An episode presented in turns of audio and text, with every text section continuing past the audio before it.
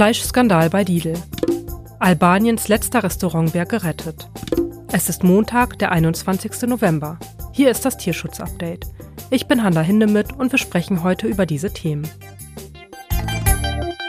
Arbeiter, die Hühner brutal töten, treten und in Transportkäfige stopfen. Die Videoaufnahmen, die TierschützerInnen in einem Hühnermaststall bei einem spanischen Zulieferer der Supermarktkette Lidl aufgenommen haben, sind nur schwer zu ertragen. Zuvor hatte die Albert-Schweitzer-Stiftung bereits erschreckendes Undercover-Material aus einem Stall in Niedersachsen veröffentlicht. Aus dieser Haltung bezieht der Konzern Hühner für seine Eigenmarken Metzger Frisch und Grillmeister. Die Videos aus Niedersachsen und Spanien zeigen kranke und auf extremes Wachstum gezüchtete Hühner, die nicht aufstehen können. Und sogar tote Tiere liegen neben den lebenden Hühnern auf engstem Raum. Solche Zustände seien Normalität in der konventionellen Tierhaltung, so die Albert-Schweitzer Stiftung. Lidl solle seine Tierschutzstandards in der Hühnermast europaweit anheben. Das fordern europäische Tierschutzorganisationen und mehr als 146.000 PetitionsunterstützerInnen. Mindestens die Kriterien der europäischen Masthuhn-Initiative solle Lidl umsetzen und sich damit ein Beispiel an seinen Konkurrenten Aldi, Bünding, Globus, Norma und Tegut nehmen. In einer Stellungnahme versprach Lidl, die gesamte Lieferkette tierwohlgerechter zu gestalten. Man habe bereits Kontakt mit den Lieferanten aufgenommen, um die Vorwürfe zu überprüfen. Zu möglichen Konsequenzen für die Mitarbeitenden, die die Hühner getreten haben sollen, äußert sich der Discounter indes nicht. Die Frage, wie es mit der Bereitschaft der Kunden aussehe, für bessere Haltungsformen auch mehr Geld auszugeben, ließ der Lebensmittelgigant ebenfalls unbeantwortet.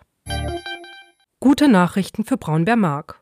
Er lebte seit mehr als 20 Jahren auf Beton in einem kleinen Käfig neben einem Gasthaus in der albanischen Hauptstadt Tirana.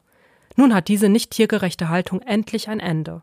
Die Tierschutzorganisation Vier Pfoten bringt Mark Anfang Dezember in den Bärenwald Abesbach im niederösterreichischen Bezirk Zwettl. Das Bärenschutzzentrum ist das erste Bärenschutzprojekt von Vier Pfoten.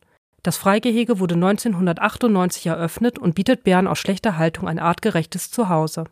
Der 24-jährige Braunbär wird dort zusammen mit drei Artgenossen namens Brumka, Erik und Tom auf insgesamt 14.000 Quadratmetern leben. Mark sei schwer übergewichtig, da er in Albanien mit völlig ungeeigneten Nahrungsmitteln gefüttert werde und sich nur eingeschränkt bewegen könne, sagt Sigrid Zederbauer, Betriebsleiterin des Bärenwaldes. Außerdem seien seine Zähne teilweise gebrochen. Das sei wahrscheinlich darauf zurückzuführen, dass er regelmäßig auf den Stahlstangen seines Käfigs kaut. Sein Käfig sei viel zu klein und er habe sich nie zurückziehen und Winterschlaf halten können.